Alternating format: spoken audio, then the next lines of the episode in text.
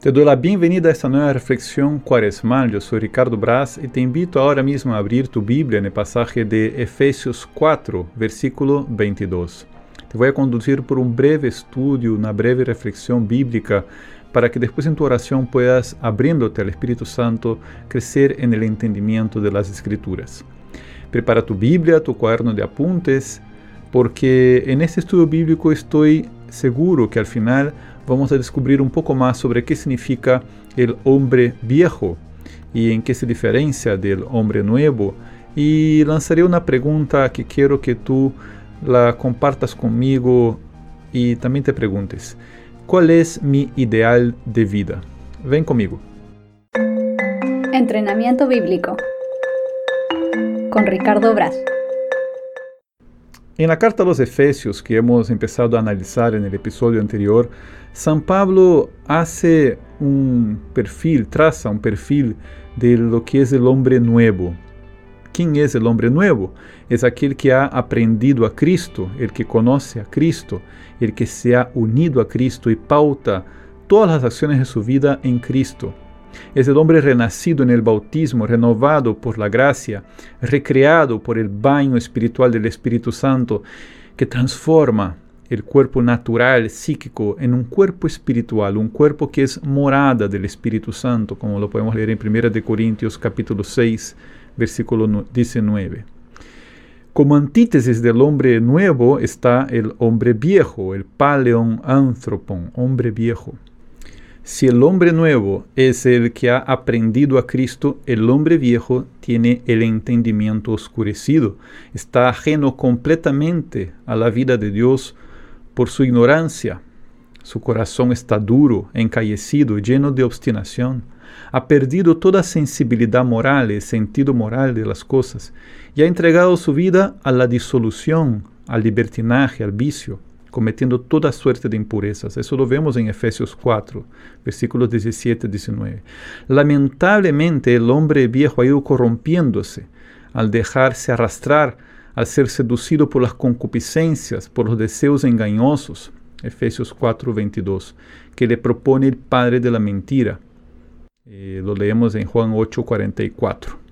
A cada pecado que comete el hombre viejo rebaja su existencia a nivel del polvo, como lo vimos en Génesis 3, 19, corrompiendo aún más su cuerpo natural, psíquico, volviéndose torpe para las cosas sobrenaturales. Ya sabemos el origen histórico del hombre viejo, la caída de nuestros primeros padres, que ha traído la corrupción y la muerte sobre la creación, que ha sido una creación buena de Dios. Desde entonces, ese hombre terrenal hecho de polvo, ¿no? Hemos analizado ese término, hoikos, hecho de polvo, anda en la vanidad de su mente.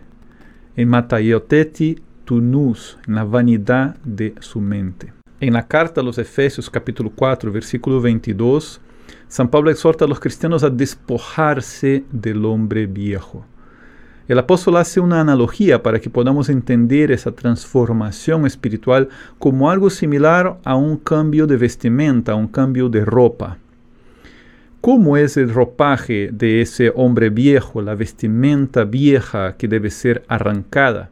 Para responder a esa pregunta será necesario volver a leer la sección que va desde el capítulo 4, 21 al 5, 17, en la carta de los Efesios. 4, 21 a 5, 17. Ahí que vemos, el hombre viejo comete actos de rebeldía contra Dios, pecados de todo tipo, anda como un necio, un insensato. Efesios 5, 15 17. El hombre viejo no controla su gula, sus gustos, se embriaga con el vino, se, se desenfrena en el egoísmo de sus vicios. Efesios 5, 18. El hombre viejo no controla su enojo, no detiene su ira y da lugar al diablo. Efesios 4, 26.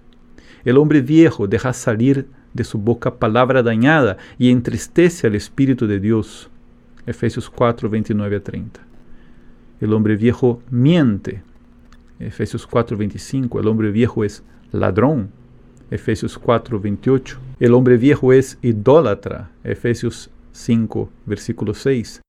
¿Y qué pasa con la comunidad en la que conviven hombres viejos? La comunidad de hombres viejos es realmente una anticipación del infierno. Hay fornicación, impureza, codicia, avaricia, conversaciones tontas, bromas groseras. Efesios 5 del 3 al 5. La comunidad de hombres viejos está llena de amargura, de cólera, de ira, de griterío, de maledicencia. Efesios 4:31. Volviendo al contexto teológico de esta parénesis, es decir, de esta exhortación moral de San Pablo, recordemos que el hombre viejo se asemeja al hombre dormido, el hombre caído, el hombre muerto. Cristo, el que se ha levantado de entre los muertos, también es capaz de levantar a este hombre hecho de polvo, a este hombre moralmente destruido. Es capaz de despertar al pecador con la luz de su gracia. San Pablo recuerda a los cristianos esa transformación que se ha realizado por el bautismo. Dice, hace un tiempo ustedes eran tinieblas, mas ahora son luz en el Señor. Caminen como hijos de la luz, porque el fruto de la luz consiste en toda bondad y justicia y verdad. Efesios 5 del 8 al 9. ¿Qué nos puede decir este pasaje hoy durante esta cuaresma? pienso que durante este camino cuaresmal será necesario que cada uno se examine preguntándose, ¿estoy caminando como hijo de la luz? ¿Acaso estoy dormido, viviendo con el ropaje del hombre viejo, resistiéndome a la gracia de Cristo que quiere despertarme y revestirme? Pienso que en este examen de vida será necesario tomar en consideración el misterio de la muerte, así como también la razón de nuestra esperanza. Pienso que no se puede realizar ese examen de vida sin tomar en consideración nuestro nuevo nacimiento en el bautismo. Pero también será necesario preguntarse, ¿estoy aprendiendo a Cristo? ¿Lo tengo como ideal de vida? ¿Me estoy renovando el misterio de Cristo que ilumina el misterio de mi propia existencia? Son preguntas que me hago y te las comparto. Quizás también tú estés dispuesto, dispuesta a hacértelas. Quizás también quieras con la Biblia recorrer este camino de conversión.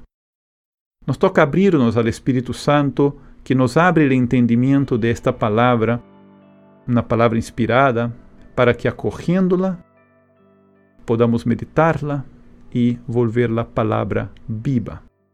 Esta ha sido una reflexión bíblica breve y sencilla. Si quieres profundizar más sobre este tema, será necesario que estudies y ores con la Biblia. Antes que te vayas, te pido que valores ahora mismo esta reflexión y la compartas en tus redes sociales, deja tu comentario y suscríbete para que sigas recibiendo más información, formación y meditaciones sobre la Biblia.